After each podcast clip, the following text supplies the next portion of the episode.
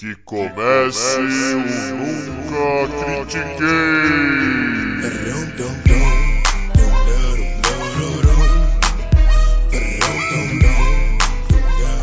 Boa noite, bom dia, boa tarde. Bem-vindo a mais um episódio do podcast esportivo embasado não jornalístico e zoeiro Eu Nunca Critiquei. Eu sou Maurício, the host with the most, o seu Pierluigi Molina desse episódio. E comigo, o meu Oscar Roberto Godoy de hoje é o Arthur Bindi. E aí, Bindi, como você tá? Surpreendido, não esperava esse nome na introdução para você, muito bom. Parabéns com repertório. Que é isso, aqui é muita coisa, é muita coisa de uma vez só. Boa noite, boa noite todo mundo. E aí, Mauricião, vamos que vamos hoje? Vamos que vamos, junto do, do nosso árbitro, na minha opinião, um dos mais respeitados de todos os tempos, o Molina. Mas antes da gente chegar nesses caras, eu quero dar uma pitadinha aqui, porque eu, eu quero saborear, eu quero jogar um pouco de granulado, entendeu? No sorvete que eu mesmo fiz.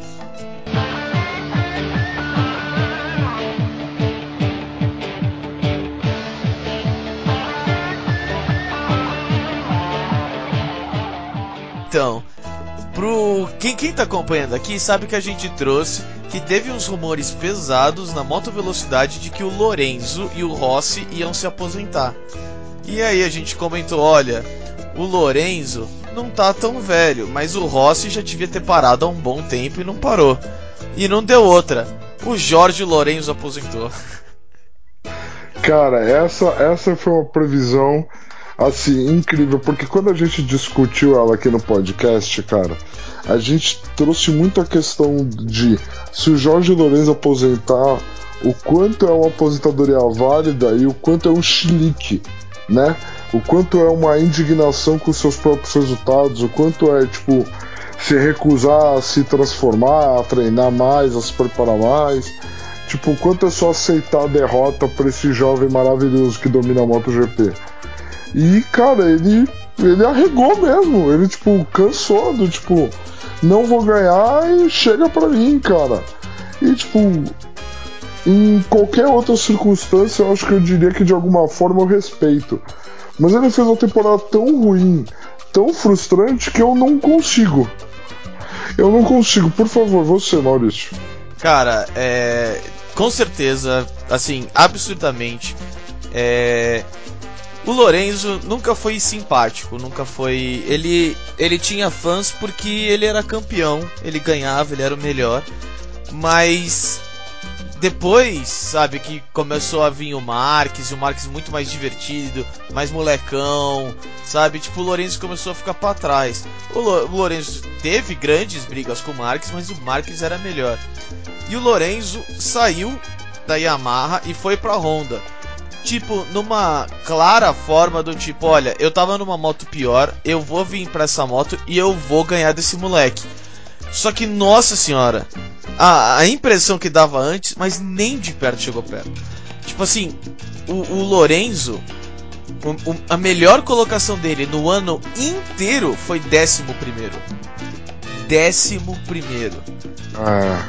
E assim, a gente pode falar que da Grã-Bretanha pra frente ele tava com. ele tinha caído, tava voltando de lesão e não tava tão bem, mas o resultado não melhorou. Ele, ele terminou, por exemplo, no Qatar em 13 terceiro, pô, em, na Grã-Bretanha ele ficou em 14 quarto, tá ali. Entendeu? E tipo, não mudou. Ou seja, você falar, ah, ele tava machucado, pô, ele podia estar tá machucado, mas mesmo assim, não, não é como se ele estivesse terminando em 26, 25, sabe? Falando, não, eu tô me sacrificando. Não, ele tá na mesma posição que ele tava antes. Na, na pista de Aragon, ó, ele teve o mérito de terminar em vigésimo. Se você pensar que tem gente que cai, sabe, e não completa, que foram dois, porra, o cara ficou em vigésimo de 24 com a melhor moto. A moto do campeão, do absurdamente campeão Mark Marques. Então, é, foi para mim é, é, uma aposentadoria muito, muito infeliz. Porque assim, ele é um bom piloto? É, com certeza é. Você não é campeão. Ele é um piloto absurdo, é. ele é um piloto absurdo. Você não é campeão por nada, entendeu? Não, o cara é muito bom sim. Só que Ah, o, o jeito que foi é o que mais vai manchar a carreira inteira dele. Que vai ser do tipo, olha, na hora que você devia, tipo, tirar as luvas e ir pra cima, você não fez absolutamente nada. Tipo, nada. Você ficou atrás da Suzuki, da KTM, da Aprilia, da Honda, da Yamaha, da Ducati, de todo mundo tinha alguém na frente.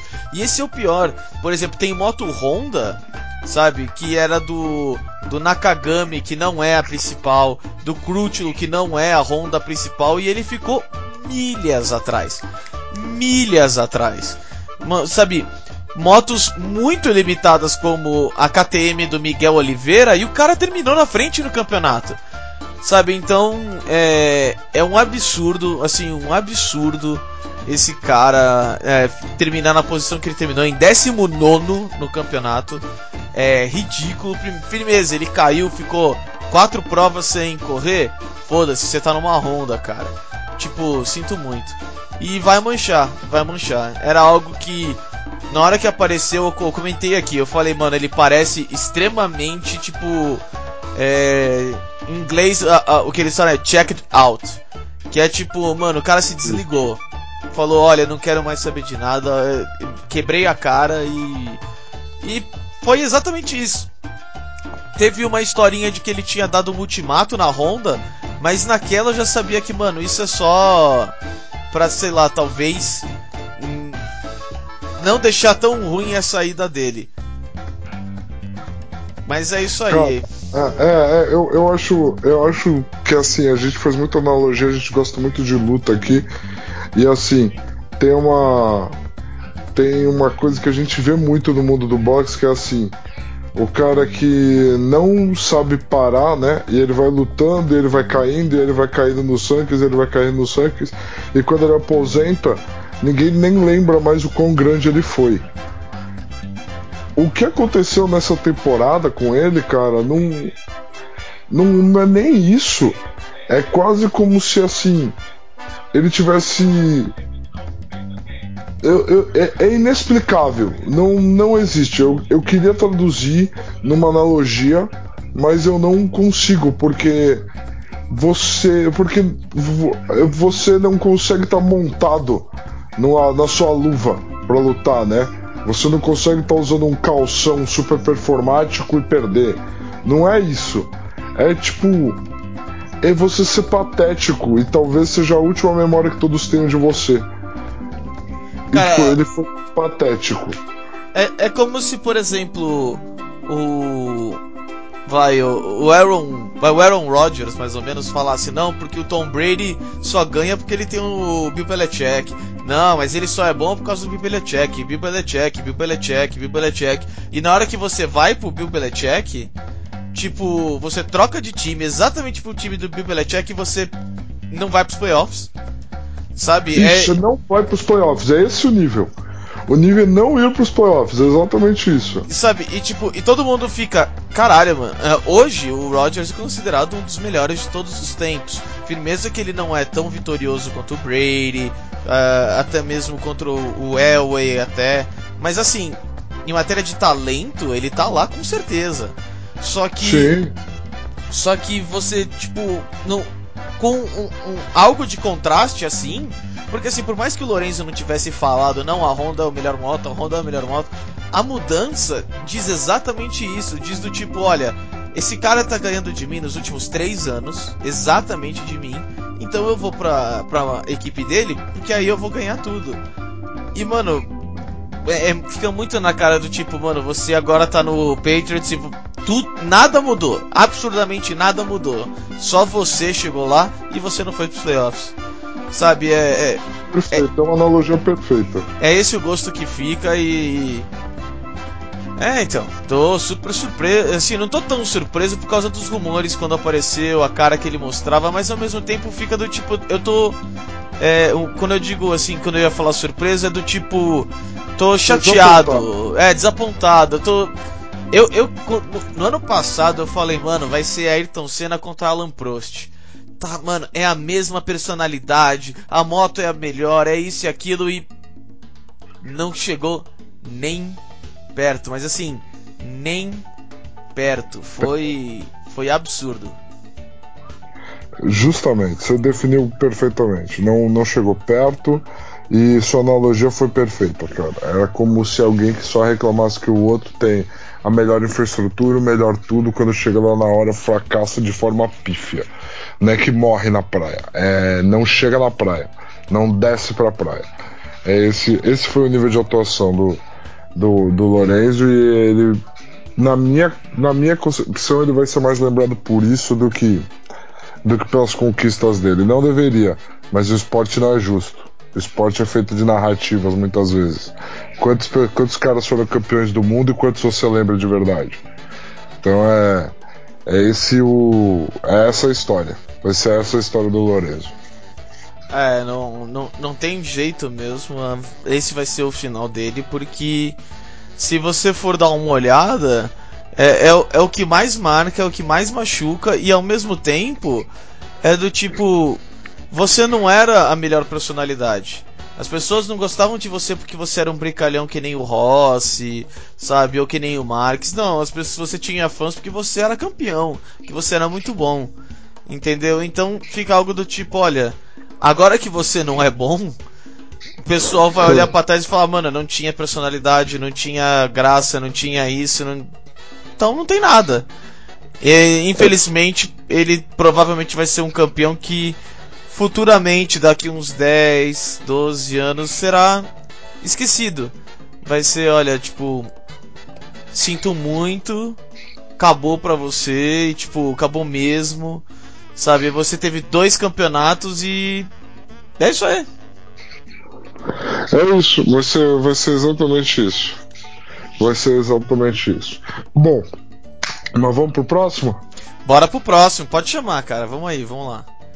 Então toca a vinheta aí.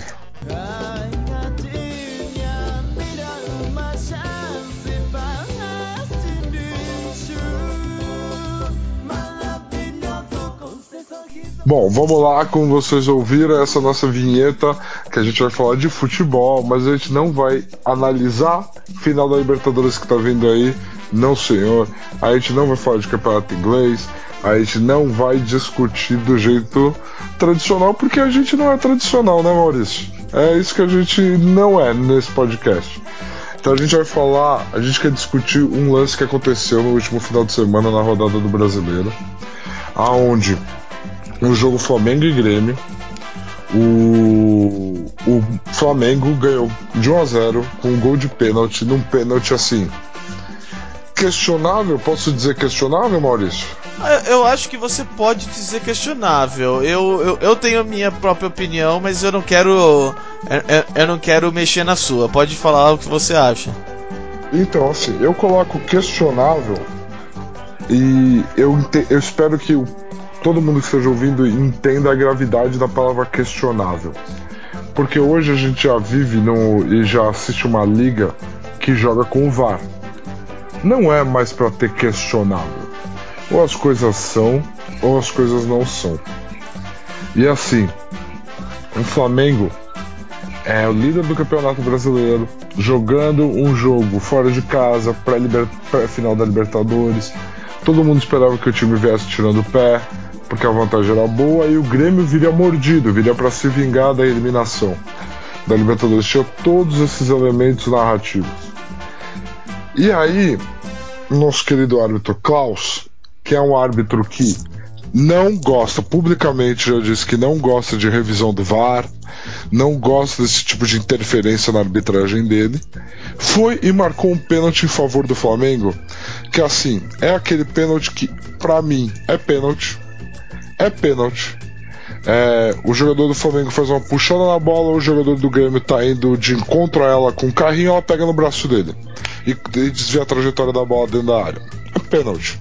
O braço não joga a bola desvia a trajetória da bola dentro da área. É pênalti. E ele marcou o pênalti. Só que o lance é interpretativo e o VAR pediu, pediu a revisão. Não foi ele que pediu a revisão. O VAR chamou ele e falou: Olha, por favor, revisa o lance. E ele foi e bancou o pênalti. O Gabriel converteu, o Gabigol converteu e o Flamengo levou a partida 1 a 0. qual que é a questão aí? São alguns pontos. Primeiro, é... essa vitória colocou o Flamengo numa posição extremamente confortável na tabela, mais do que já tinha, e o título já tá no bolso do, do Flamengo. Não tem mais como tirar. Alguém falou isso Se na for- rodada 19, hein? Queria falar nada. Al- Alguém falou isso na virada do primeiro turno, é verdade. Segunda coisa. É... Segunda coisa. O lance em si, ele, da forma que ele decorreu e com toda a tradição do futebol brasileiro, ele permitiu um tipo de debate, Maurício, que me irrita profundamente. Que é da índole do árbitro. O árbitro não tem que ter índole. Ele tem que aplicar a regra, mas a regra é interpretativa. E é aí que vem o problema, eu não aguento mais discutir a regra interpretativa.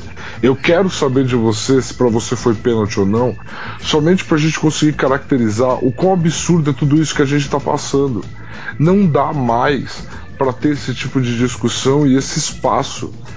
Eu, a gente tem que assistir programas e programas e programas de conteúdo esportivo do futebol, discutindo a intenção do árbitro, discutindo a índole do árbitro e discutindo se foi pênalti ou não. Um lance capital, ou ele é pênalti ou ele não é pênalti. Ponto, acabou. Não cabe interpretação, não tem que caber discussão e a regra é do jeito que ela é. Você pode não gostar da regra e querer mudar a regra. É completamente diferente de você não ter a certeza de se algo foi ou não. E essa incerteza é um grande problema. E assim, não dá mais, eu não aguento mais. Maurício, fica à vontade.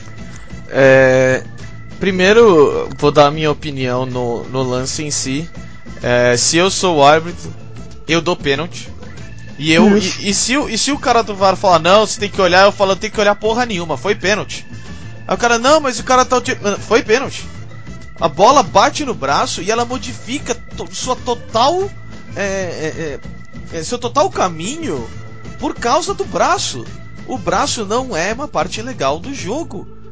Firmeza, o cara tá usando. Mano, não importa. Se tivesse raspado a bola passa reto, como se o braço não tivesse ali, é outra história. Mas não, a bola modifica. O ataque do Flamengo para por causa do braço. Então não pode, é pênalti. É pênalti, tem que ser pênalti.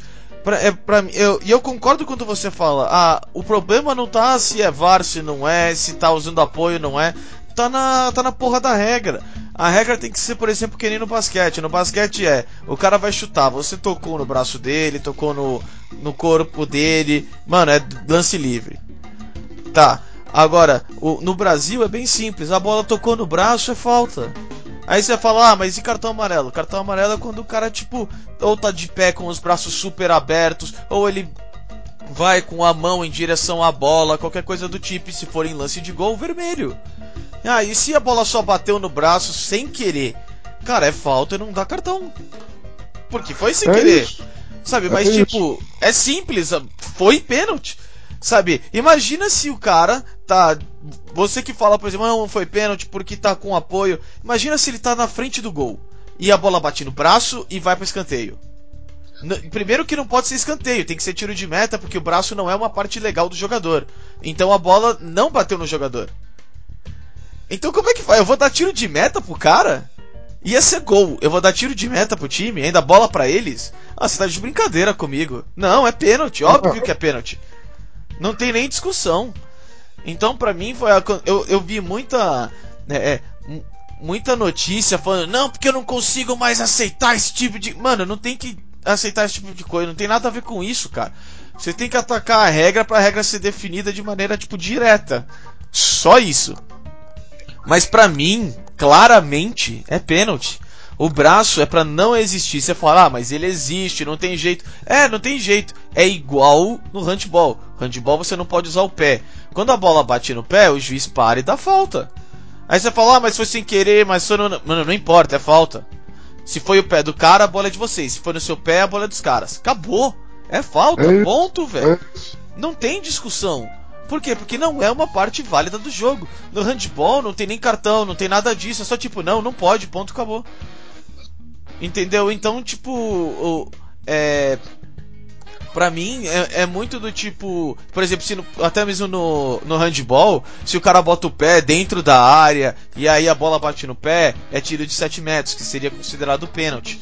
Entendeu? É muito simples. Então, pro, pro, pro futebol trazer isso, continua sendo simples. E para mim, o lance é claro, foi um cruzamento, a bola poderia ir no pé de algum flamenguista que poderia meter o gol. A gente não vai ficar sabendo porque o braço estava no local e o braço modificou completamente a direção da bola, mas assim, absurdamente.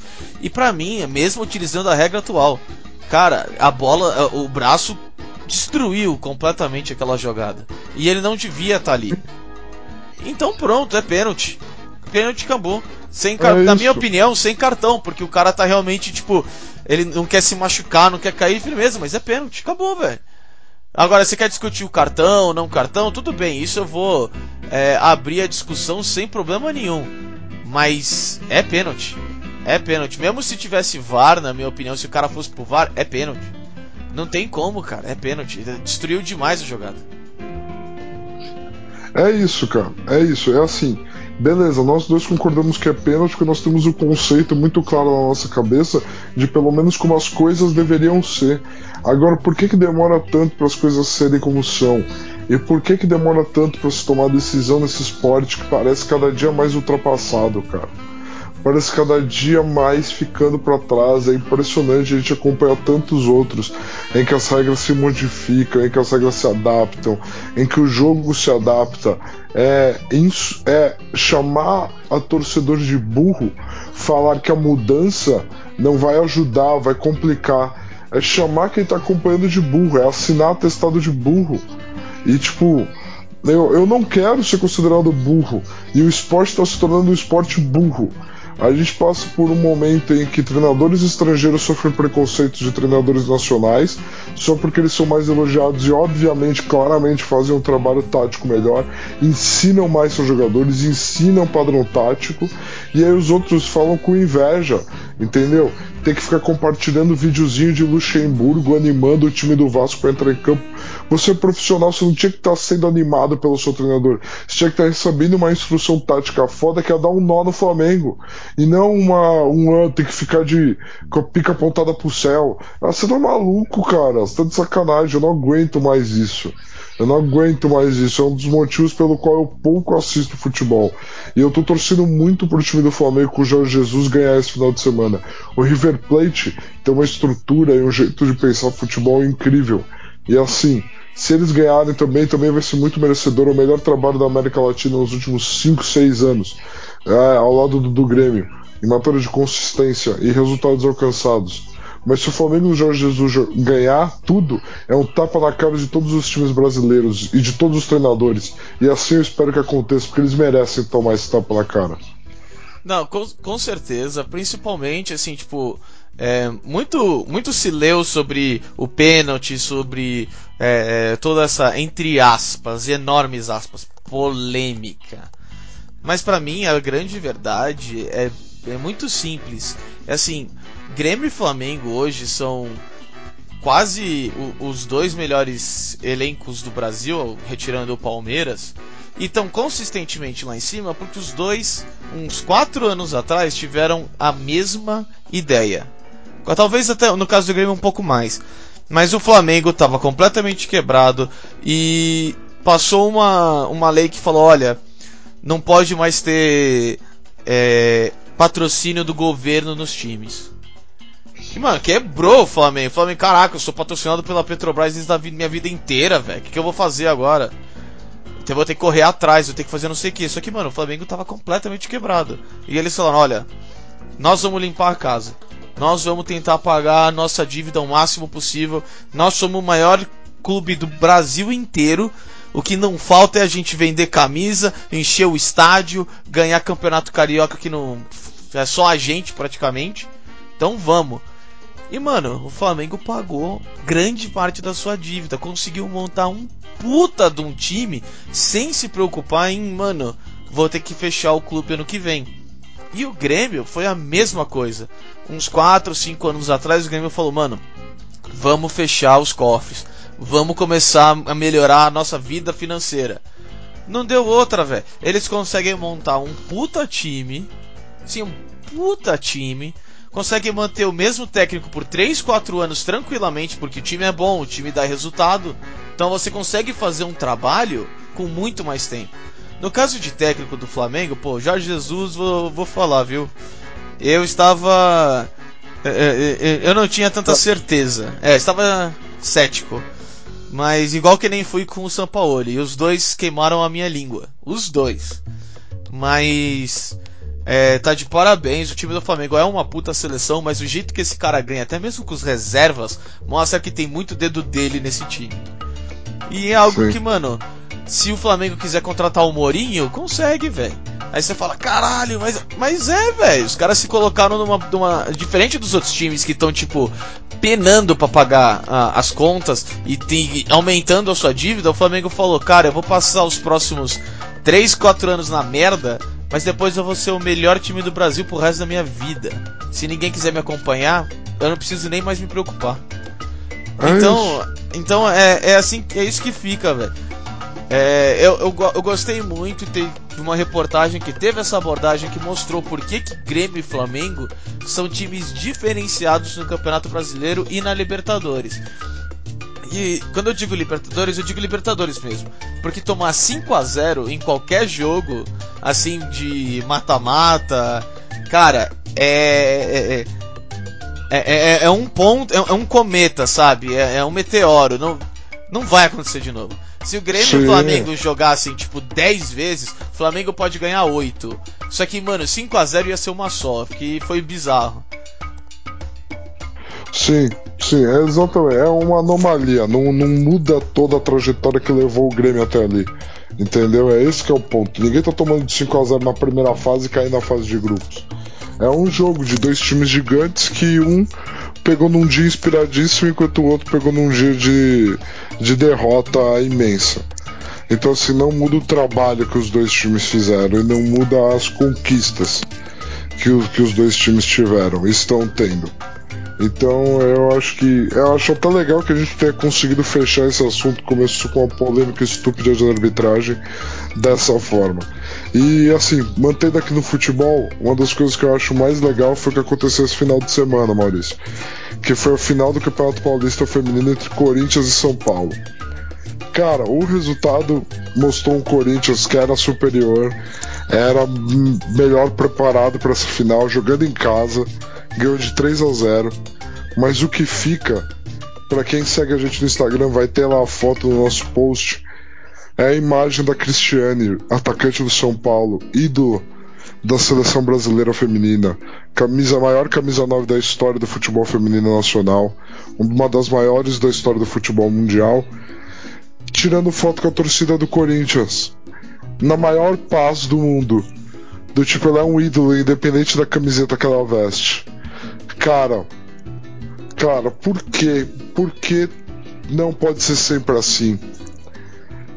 Que imagem linda é essa, cara? A foto, o, o momento todo, ela se sentir confortável em subir lá e tirar a foto sem medo e a torcida abraçar isso e respeitar, ninguém vaiando, ninguém xingando, todo mundo aplaudindo e tirando foto e reverenciando.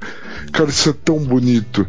Isso é tão bonito, é tanto que eu gostaria. Eu gostaria de poder ir num clássico com do meu time e do meu amigo e a gente assistir junto, sabe? Sem violência, sem nada. É tão, é tão bacana isso, cara. Eu fiquei tão feliz. Olha, é, eu vou falar que é, foi muito diferente mesmo. Porque não é nem de perto algo que você espera normalmente. Mano, um jogador chegar perto da torcida, nem da sua própria torcida ele chega mais. Por causa do, do, do, do, do medo e do que pode acontecer e tudo isso, então. Sabe, é. É, é, é isso aí. Não tem muito o que falar. E eu queria trazer até algo, um, também algo diferente. Que assim, o Sport TV, que exibiu a final do Paulista, liderou todos os canais esportivos no horário. Todos. Isso é maravilhoso. Isso é maravilhoso, cara. Isso é, um- E- esse é um dado que nem eu tinha. Cara, Isso é maravilhoso. E mais ainda, ele ficou com a segunda maior audiência da TV por assinatura. Só ficou atrás do Discovery Kids, porque às 11 horas da manhã é a criançada, entendeu? Enchendo o saco da, do mamãe e do papai. Então, fica, fica algo do tipo, cara, pessoal que fala, ah, ninguém assiste, ai, chata, não sei o que. Mano, sinto muito. Você é que não tá vendo. Mas o futebol feminino, não só o pessoal assiste, como, mano, prefere assistir ao resto que tá passando. Sim, e assim, e 11 horas da manhã é um horário, é um horário da família, é um horário que permite, entendeu? É um horário que que, meu, cara, tinha tudo para dar certo e eu fico muito feliz que tenha dado certo. De verdade, eu fico muito feliz que tenha dado certo. É uma coisa que me deixa puta coração coração acalantado, sabe? Fico feliz mesmo. É, é foda que é o Corinthians, mas ao mesmo tempo fica aquele gostinho de cara. Eu sinceramente nem ligo que é o Corinthians. mas, Exatamente. Se mas... tem um time que representa o povo aqui em São Paulo é o Corinthians. Então ver o povo abraçando o futebol feminino me deixa feliz. Cara, eu não vou nem falar, tipo, ah, time do povo, essas coisas, pra mim, eu não vou nem chegar nesse mérito. Pra mim é do tipo, eu tô vendo um clube que sabe que a sua torcida é um pouco fanática, não fanática de. Também tem, igual todas as outras, tem a sua parte violenta. Mas fanática do tipo, mano, se tá campeonato de futebol de botão e o Corinthians tá lá, eu vou assistir. Porque é o Corinthians, eu quero ajudar o Corinthians. E os caras, mano, nós vamos investir no futebol feminino porque a gente sabe que a torcida vai ajudar, a gente sabe que a torcida vai estar tá lá, a gente vai conseguir uma renda. E, mano, eles estão aumentando a barra do futebol feminino, falando: olha, é aqui. Se vocês quiserem ganhar da gente, vocês vão ter que fazer é, subir essa barra aqui. Então, pra mim, tipo, é, é, sensacional. Eu não consigo ficar triste, tipo, ou sei lá, com aquela rivalidade, raiva que é o Corinthians, quando o Corinthians faz algo tão legal tão na frente dos outros a ponto do tipo, não, nós vamos fazer para valer mesmo. Nós não vamos fazer só porque a FIFA demandou, não. Nós vamos fazer um time bom pra caralho, nós vamos correr atrás e nós vamos ser campeão. E nós vamos fazer a torcida se interessar por isso. Pô, mano, não, não tem nem o que falar, sabe? Tipo, é muito legal ver isso, é muito legal ver que, tipo, tá vingando, tá dando audiência, a audiência vai trazer patrocínio, que vai trazer as jogadoras melhores, que vai aumentar a qualidade. Tipo, é só continuar isso aqui, ó, vai só subir, entendeu? Só subir. É tipo aquela montanha russa, assim, sabe? Tipo, que vai subindo devagarzinho, ó, sabe? E aí, mano, o, o, e vai devagarzinho, mas o importante é sempre subir, sempre subir. Vai ser uma, aquela montanha russa que não para, entendeu? Não desce mais. É isso que eu espero tipo, chegar e subir sempre devagarzinho, sempre melhorando. Aí, tipo, São Paulo, mano, a gente perdeu na final, não podemos perder. Vamos investir, vamos atrás, vamos mostrar que o São Paulo é maior e vai embora. E aí o Palmeiras, mano, como é que a gente pode ser humilhado pro nosso rival Corinthians? Não, não, não, nós temos que fazer um time bom pro Palmeiras, sabe? Tipo, começar isso, começar essa brincadeira, entendeu? E só melhorar o futebol feminino. Pra mim é, é sensacional, gostei pra caralho. E não dá outra, velho. Campeonato Paulista. E, tipo, de todas as confederações que são horríveis, a Federação Paulista de Futebol com certeza é a menos pior de todas. Com certeza. Cara, não consigo dizer com certeza, mas assim, o que saiu desse resultado do Campeonato Paulista é é grandioso é grandioso. Eu fico feliz pelas meninas, por toda a campanha que elas fizeram, todas as divulgações em rede social, o Corinthians ter bancado o uso do Itaquerão para final, entendeu? Porque o São Paulo trouxe a Cristiane e fazia ela jogar em Cotia, no meio da semana, às 11 da manhã. Quem que conseguia ir, cara? É muito difícil, entendeu? Então você botar de final de semana, entendeu? Você bancar o Itaquerão é algo maravilhoso. Eu fico muito feliz com isso. Eu fico muito feliz que o mando era do Corinthians para proporcionar esse tipo de oportunidade. Eu tô, eu quero, eu estou me permitindo estar empolgado com os próximos passos e os próximos anos. Com certeza, e um dia, quem sabe, a gente fala das federações, porque é, é um assunto que eu vou falar para você, me interessa bastante. Tem muita. Tem, tem muita coisa por, por, por trás que o pessoal não conhece que, que é legal de trazer para mostrar a diferença do, de alguém que pelo menos tá um pouco interessado em valorizar o futebol. Justíssimo. Justíssimo, Mas, justíssimo. Falando em valorizar, vou, vou até fazer um puxão. Parece que a gente tem que valorizar um, um, um, uma derrota até, o que é engraçado. Chama a vinheta aí? Chama a vinheta aí.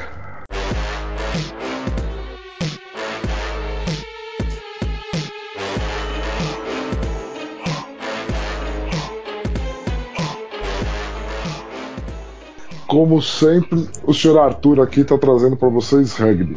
Vocês vão ter que engolir, tá? é basicamente é. isso. Não, mas sacanagem à parte. Quem segue a gente no Instagram viu que ontem a, a, gente fez vários posts ao vivo.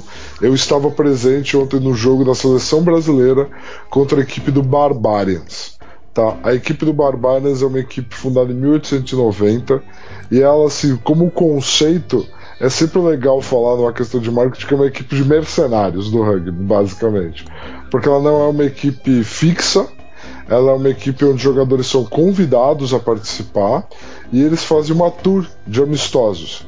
Eles jogam contra outras seleções, eles jogam contra seleções grandes, pequenas, e eles viajam o mundo fazendo isso.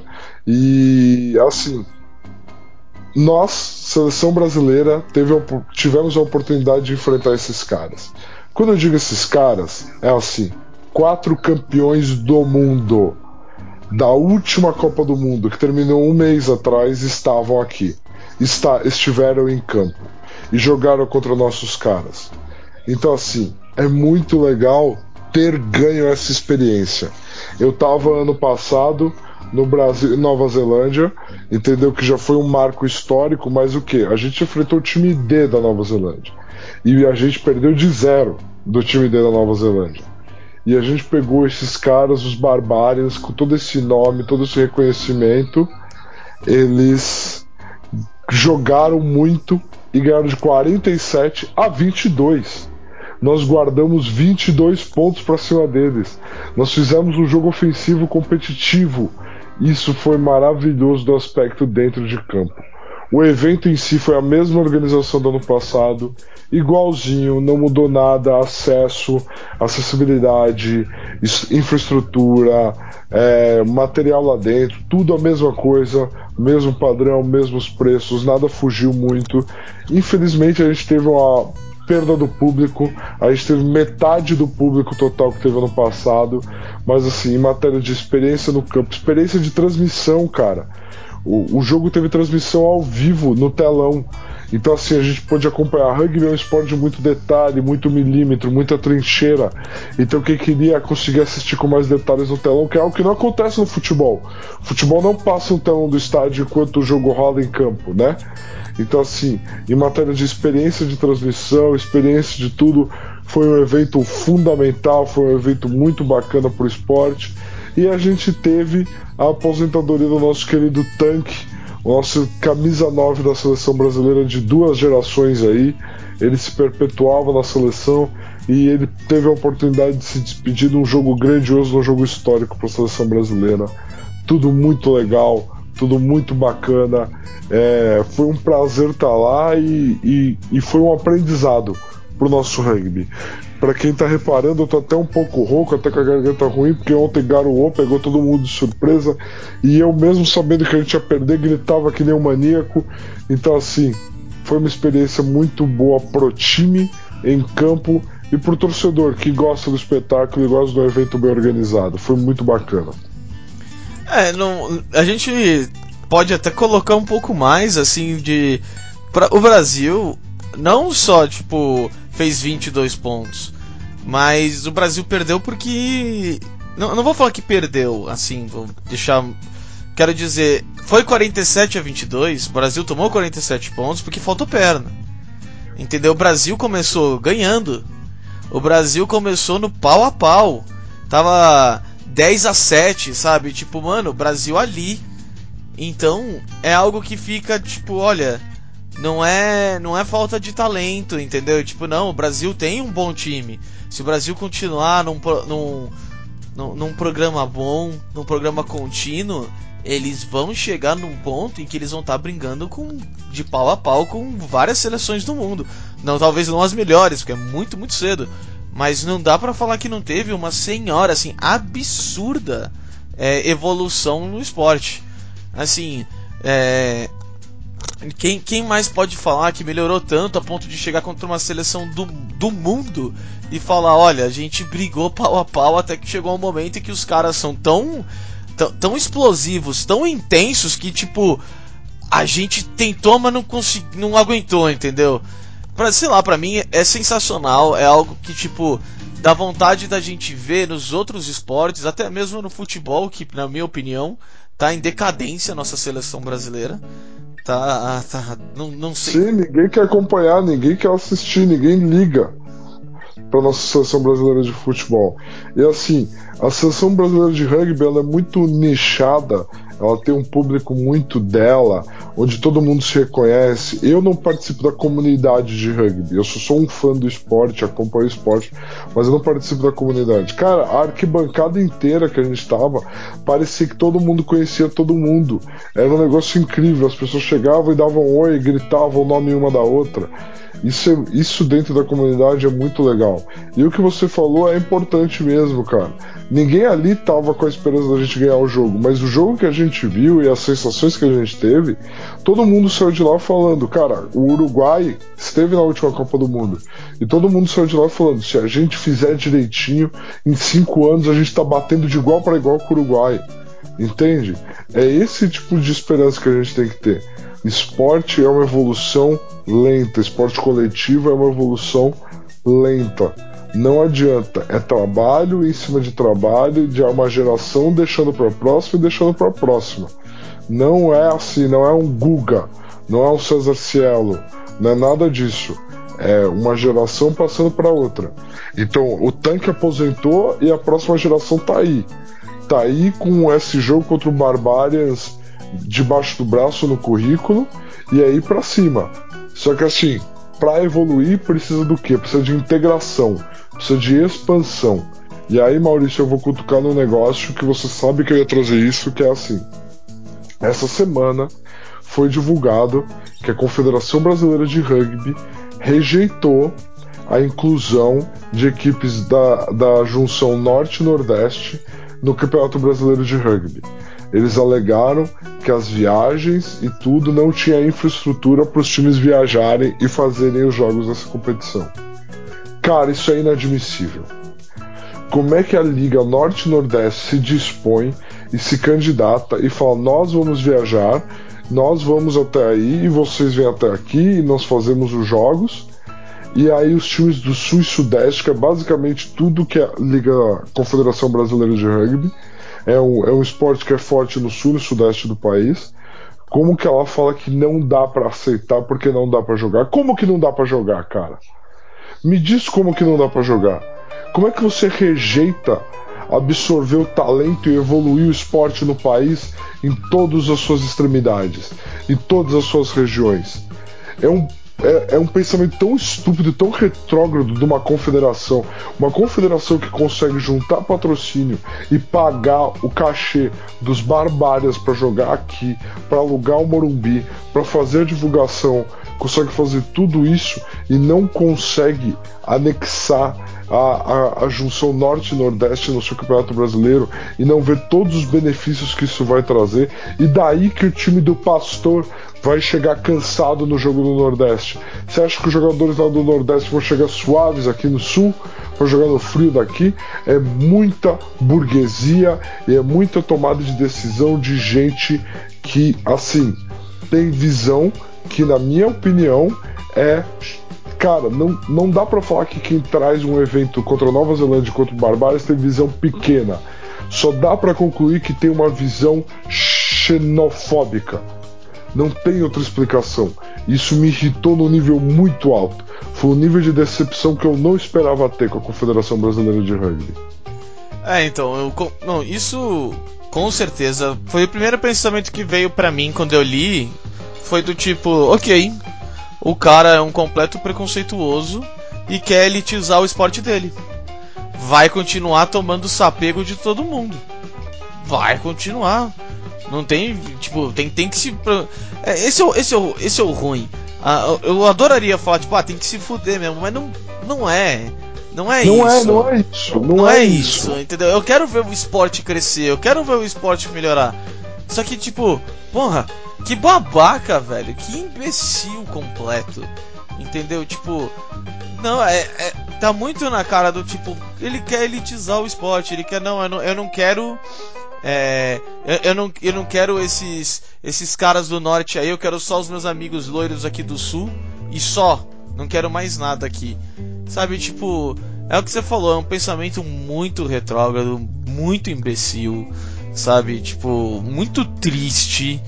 É, sei lá, é, pra, pra mim é, é, é chato porque a gente a gente quer ver o esporte crescer, a gente quer tentar, tipo, não, vamos lá, vamos, não, porque não sei o que, sabe? Tipo, a confederação de rugby é uma confederação que eu achei que fez um dos melhores propagandas de TV que eu já vi do esporte, sabe? Tipo, vangloriando as derrotas, mas mostrando o quanto o time estava melhorando nessas derrotas, o que para mim foi sensacional.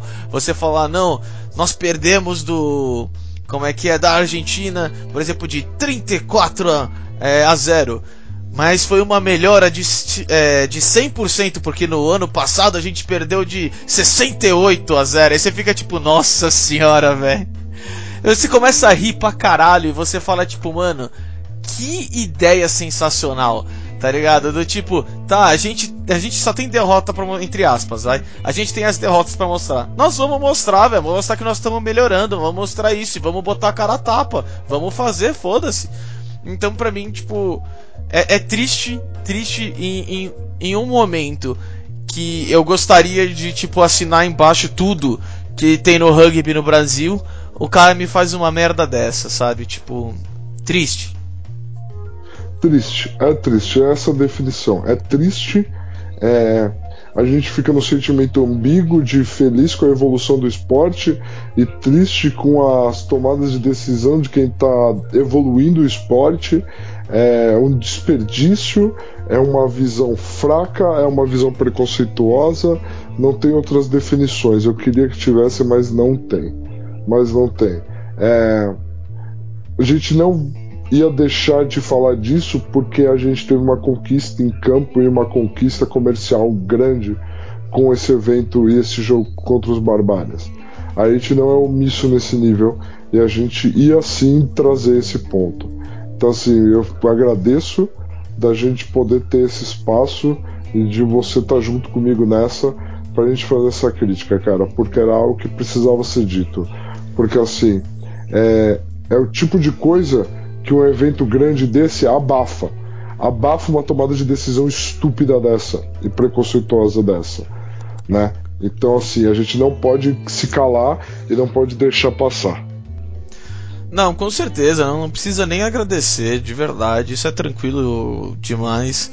E realmente, a gente não pode esconder as coisas boas só porque tem algo muito ruim acontecendo também para mim é algo que a gente tem que jogar tudo, a gente tem que colocar tudo na prateleira, os bons e o ruim.